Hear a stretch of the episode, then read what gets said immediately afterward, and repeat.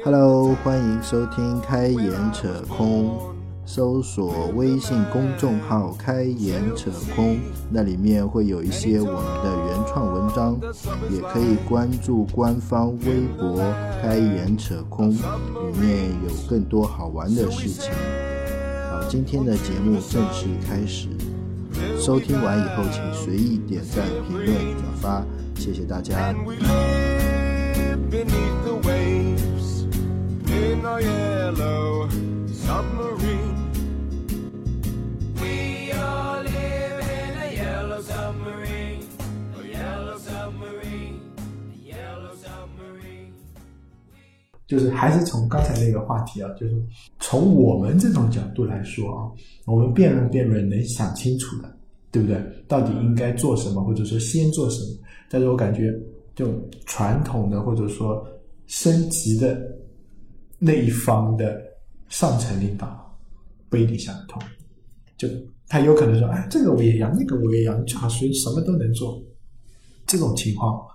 我个人认为碰到的那个会比较多。我我觉得不是，是因为他们，我觉得，他们知道做什么东西能赚钱，但是因为做起来太难，嗯需要的时间太长，嗯，所以不符合经济犯罪学，就是 他们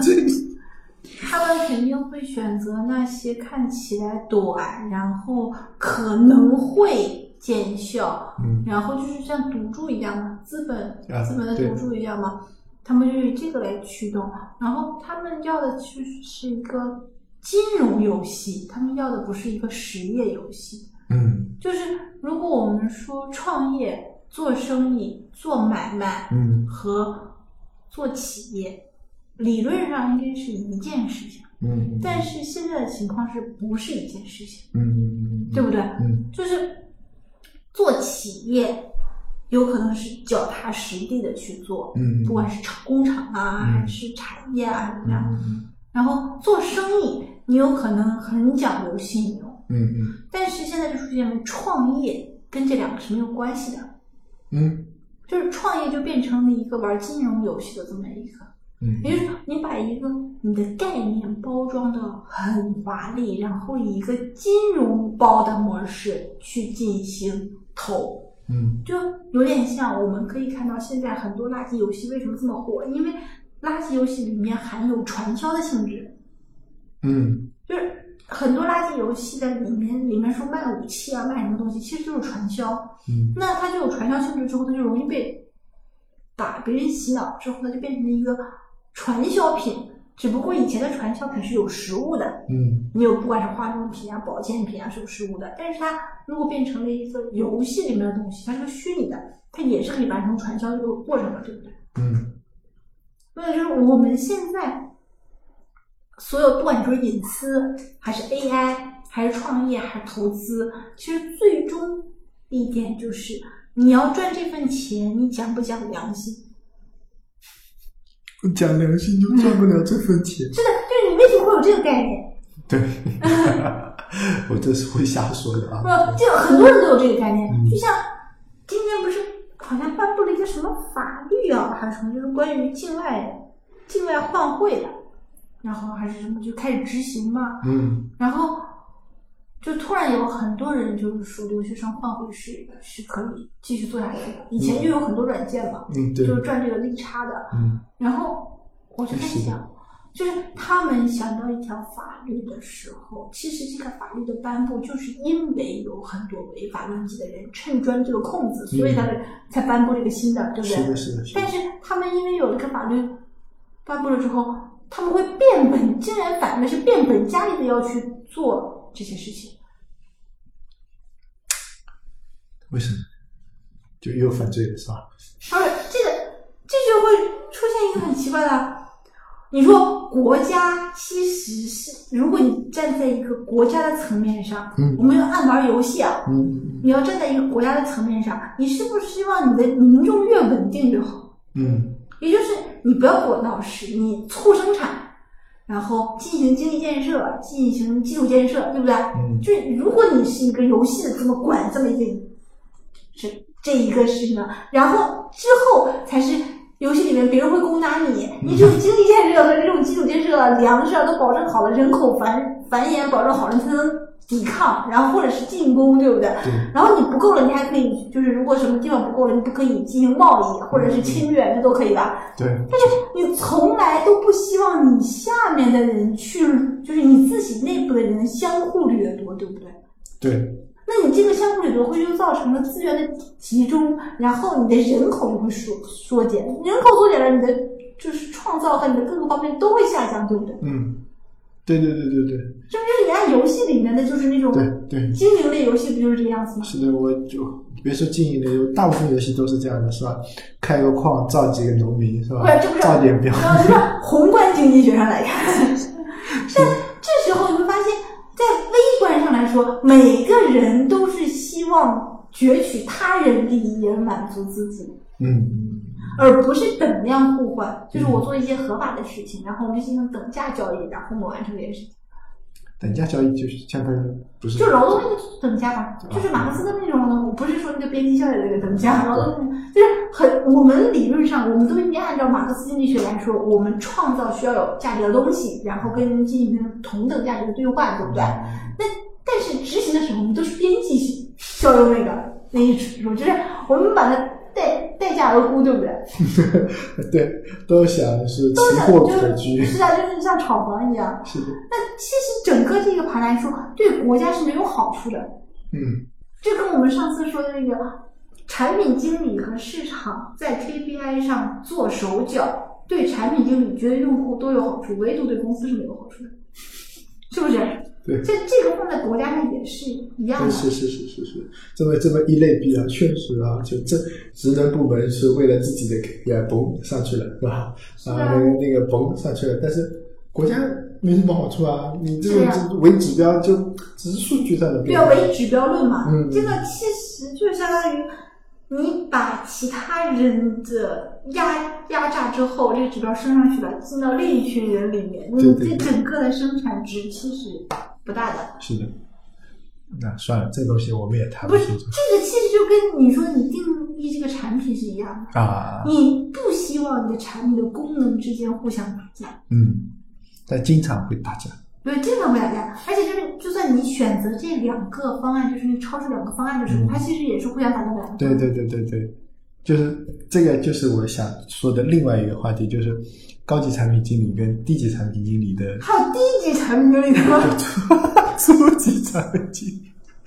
低级的之间的区别，就是是是是这种对，因为那个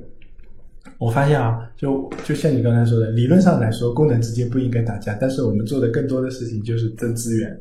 嗯，争争方案的优劣，或者说争你就是让他们能打起来，然后打出一个赢的，是吧？什么 A B test 啊之类的，是吧？打出一个让他命名的。然后其实，嗯，还这个想法也是从刚才的那个也是出来，就超市的那个搞活动嘛，我觉得不咋地。然后我老婆就说：“哎，这就是什么呃，有经验跟我就跟她说，我说这就是有经验跟没经验的区别。”就是，但是我后来又在想啊，就是除了经验这个东西能区分高级跟初级啊，不是不是高级跟初级以外，还有什么东西能区分高级跟初级吗？就比如说高级产品经理到底比初级产品经理牛逼在哪里？为什么你就是高级的，我就初级的？能力吗，能力吗？这我就像我做 PPT 美化，就是美化一张完全文字上的嗯 PPT，、大概就二三十页的，嗯我做两个小时就做完。嗯你要交给一个不会的，有可能做两天，嗯也不知道这个怎么能做的看起来很直观。其实就是，其实这一个的效率，嗯，并有可能我们俩做出的最后的结果都是一样的，对对。但是工作的效率上其实压缩就是这一点。是是，我我就明白这个像那天。你说，就是让我写那个对对对工作排版一样对嘛。，我明白就是这个道理。我这意思，这些都是可以用时间来堆的。理论上来说啊，嗯，就比如说你你就画拿拿画原型这件事情来说好了，那我让我带着小朋友画画一个简单的东西，他可能要画很久，那我可能三下五除二就搞定了，是吧？但是我不认为这是我的能力比他强，是你的经验比他多。对，是因为我做的事情比他多，我吃过的饭比他多，所以就我画过原型比较多，我看过的东西比较多。那么这些东西，我认为是可以从时间上来补足的，而且必须要从时间上来补足这就是学习啊！啊，这就是学习，对吧？啊，你只不我过是自我我把学嘛。认为我把它认当做是经验，对你就是学习，整个都是学习的过程嘛。是是是，这我就像这么说吧，凡事都有天赋和学习两对回对对对，你的天赋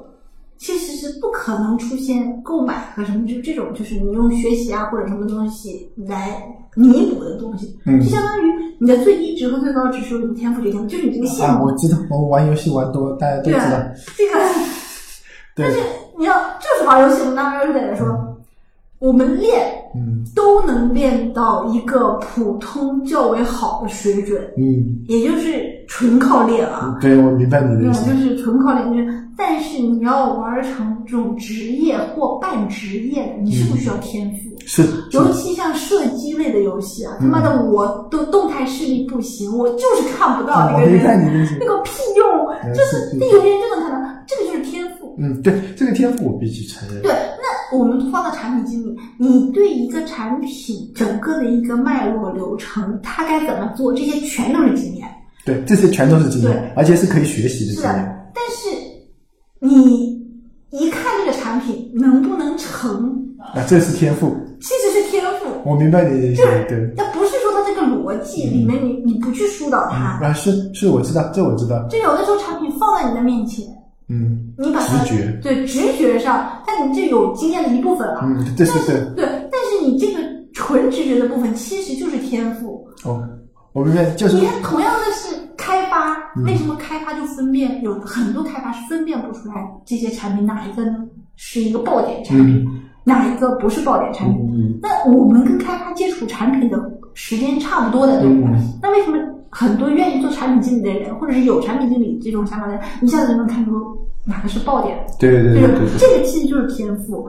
而且而且这个爆点有可能跟以前的任何东西都不是相相相近的。是是，这这就是那个那种那个理论，就是就假设一个普通的人和一个有天赋的人，就是我们就相当于我们玩游戏的时候，哎，这个是一个极品的宠物，这是一个普通的宠物，是吧？你普通的宠物抓过来，它可能成长上限是在那边，嗯。但是这个极品的宠物成长上限可能会非常高，但他们两个起始的等级或者说力力量是一样的，但是就比如说我现在抓了一只什么十级的，哎，可能这个有天赋的人五级的时候就能达到他十级的这个概念，但那个十级的就是普通嘛，就是有些天赋啊、嗯是可以通过时间。或者说可以通过经验来弥补的，就包括刚才你说的，我看它成不成。其实你做多了，你就能知道它到底会不会成，嗯是吧？那至于正不正确，这个另说嗯啊。但是有些人就是直觉非常厉害，就觉得 这个肯定能成，或者说往这个方向就能成。就除了这种，我我有一点嗯就是钻牛角尖的感觉，嗯我个人就觉得，那除了这种，比如说这种这种以外，就是高级跟初级的差别在哪里嘛？就是我我当初想过，就是他画的原型跟我画的原型，虽然看上去是一样的，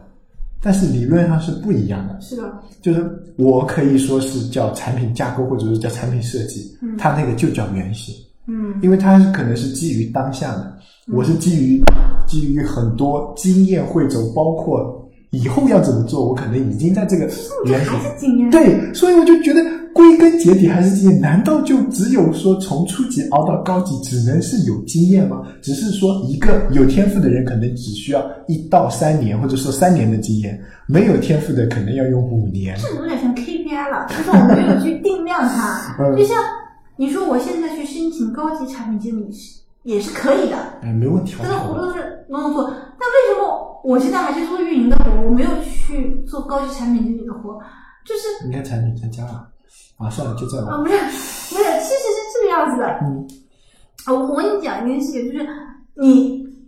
初级的产品经理，嗯你看产品的时候看的是产品本身。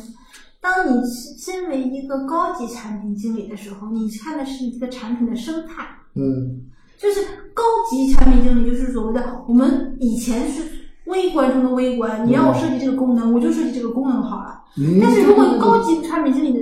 的情况，他设计这个功能，它是放在整个生态链上去设计的，就是整个这个功能在所有的功能上的这么一个东西。嗯嗯嗯嗯那这个并不是经验了，这个就是你已经化成你的一个就所谓思想体系的概念。对对，这就是我想说的，就是高级产品经理跟初级产品经理的唯一的区别啊，就是如果抛开经验的话，我呃，你说说说实话，就是各种东西加成的话，其实就是一个思思维方式，或者说他自己的做产品的一个方法论。嗯，就是如果你没有形成自己的说，就那天你说我的你们什么价值观、什么世界观，就没有你是形成自己的产品观，那你可能就永远还是一个初级的。高级的价格呀。啊，你这这这大力说，对，就是就高级或者说专家，或者说他做事是有一套的，就是他不管是做哪个行业，做产品这一块他是不用怕的，唯一要补足的可能就是行业知识。那么行业知识一旦输入了以后，他就可以把这个东西嘟给搞定了。但初级的就是初级的就是你不管从哪个输入，它就是碰运气的成分可能会更多一点那你。说这有没有可能就变成经验主义？我觉得经验可能真的是占满大一部分的。那天赋这个是大家求不来的，是不是？那有可能就是说，呃，我的天赋可能是在做这一类产品上，你的天赋可能是在做那一类产品上。那大家求不来的，我我又不可能说，那你尽量，要么你尽量找工作，找你跟你天赋相吻合的，是吧？那也也不一定有这么好的运气，是吧？那你就要这个。那么，当你的天赋跟你的那个匹配不不一样，就像我在玩的这个游戏一样，每个人都有什么打工有这种属性的，他什么做食物的属性是十，什么交通的属性是三，然后什么那个消费的属性是一。那我尽量把这个食物食的这个属性让他去那个做食物的那个店里打工，那他产出的金币也会高，然后他的那个他会他的那个后面会有一个笑脸，就说明这个人打工也比较开心。那我不可能把它放到一那边去，价值又产生了低，是吧？但是有时候你也没办法，是吧？那这个就是经济学。对对对，这就是天赋。但是你说积累经验就是一样的，就是你说假设我把一个天赋是一的人扔扔扔做了十年的那个食食品，就跟日本的寿司寿司之神一样，嗯你说你说他的天赋真的有很好吗？我觉得不觉得。他不是说他的哎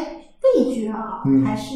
就是不是顶级的这种嗯天赋，要不然他可以再上一层。就是那个纪录片里面有，是的，是的，就他其实天赋可能就比较平平，但是他的天赋可能就在专注做一件事情上了。他就算不去做寿司，他有可能做烤肉，那他也就有烤肉之神之类的，对吧？那么有些就是比如说厨神可能很牛逼，我做什么菜都可以啊，是吧？我管你是寿司，可能寿司我做做没你什么好吃，但是也不会差你到哪里。但是我做别的菜，我全都能打败你之类的，对吧？这个就好像不是以前有个说法嘛，就是如果你在一个方面有成就，你如果去做另一件事情，你也容易对对对达到一般人达不到的成就，就是因为你已经有这种成功的经对验，的这个就是所谓的体系嘛，你做事情的这个体就系，一点通点点对，通，或者是你本身的这种这种人格的这个方向就是利于成功型的。是的，是的，所以所以网网上也也也有些小朋友问我啊，就是说，哎，怎么就是包括很多招聘信息里面，我也看到，就是说要对产品有感觉，什么，然后有那个英文单词嘛，反正我也不会念，英语很烂，这要对产品有感觉。在想什么叫对产品有感觉？他们也也也有问我说，什么叫对有产品有感觉？我说。这种感觉就是说白了，其实啊，就是去建立你的信息库，嗯，大数据，不是大数据，就你看非常多的东西应用，然后你把这些东西应用总结，或者说把它记到自己脑子里，本质上也好。当你要用到的时候，你先搜索一下啊，我的库里有没有？有，你就就比较容易照搬、照抄或者照这不就是跟背唐诗三百首一样吗？就就是这以前不是那叫什么“熟读唐诗三百首”是吧？不会作字也会吟啊，是吧？那至少我读读起来好像很牛逼的样子，是不是啊？对不对？那人家就不会三百首的，肯定要比你你会三百首的要比人家不会的要牛逼很多嘛，是吧？那，你说会三千首可能就更厉害了，是吧？所以我觉得，就培养自己的产品感觉，可能还是要从那方面入手，多看多做。你你没有做过的话，就就永远不可能。就这个就像以前我在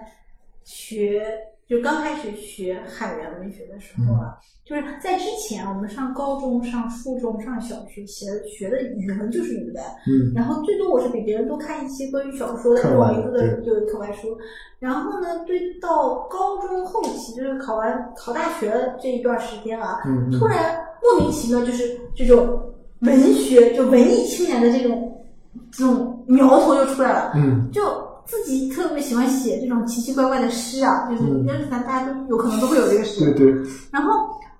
在我在我的同学中，我写的东西，我觉得还是 OK 的，嗯不管从韵脚各个方面都都 OK 的。嗯然后后来等到大学的时候，我就特意的去看了很多很多中国近现代的这种诗人的作品。嗯嗯然后我觉得也不过如此。但是当我看到海子和顾城两个诗的时候，嗯我有一种就是我这辈子也达不到他们那种嗯，这种这种水平，就是就是因为我看其他的人诗，我已经看了很多了，我就是觉得这个东西我有什么造这些我也能诣，我也写出来能写出来，这个东西 copy 一下是这吧？不是拷贝，就是就模仿。凭凭我自己的文学能力，我觉得这一些人的东西我也能写。嗯但是我当看到孩子和顾城的诗的时候，我就深深的意识到，不行，我这辈子也写不出来这种东西。是，就是这种，就是有可能就是更像什么呢？就是我以前看诗词的时候，你你会看到有一些就是不管李白、杜甫啊什么这些，因为他们都在同一个层面太高了。嗯嗯就是你这一辈子达不到那么多人的成就，嗯你也就不介意了，是不是？嗯，但是你在整个成就是可以你可触及的成就内，嗯你已经觉得你跟一些人差不多了，但是你突然看到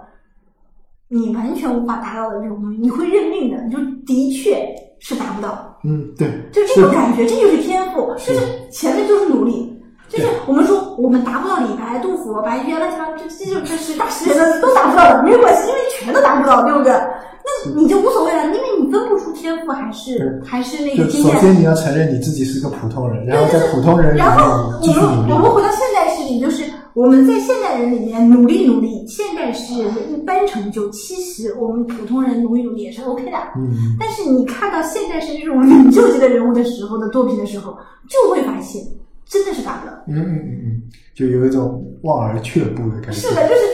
当时我在大一的时候，顿时就放弃了写诗的这个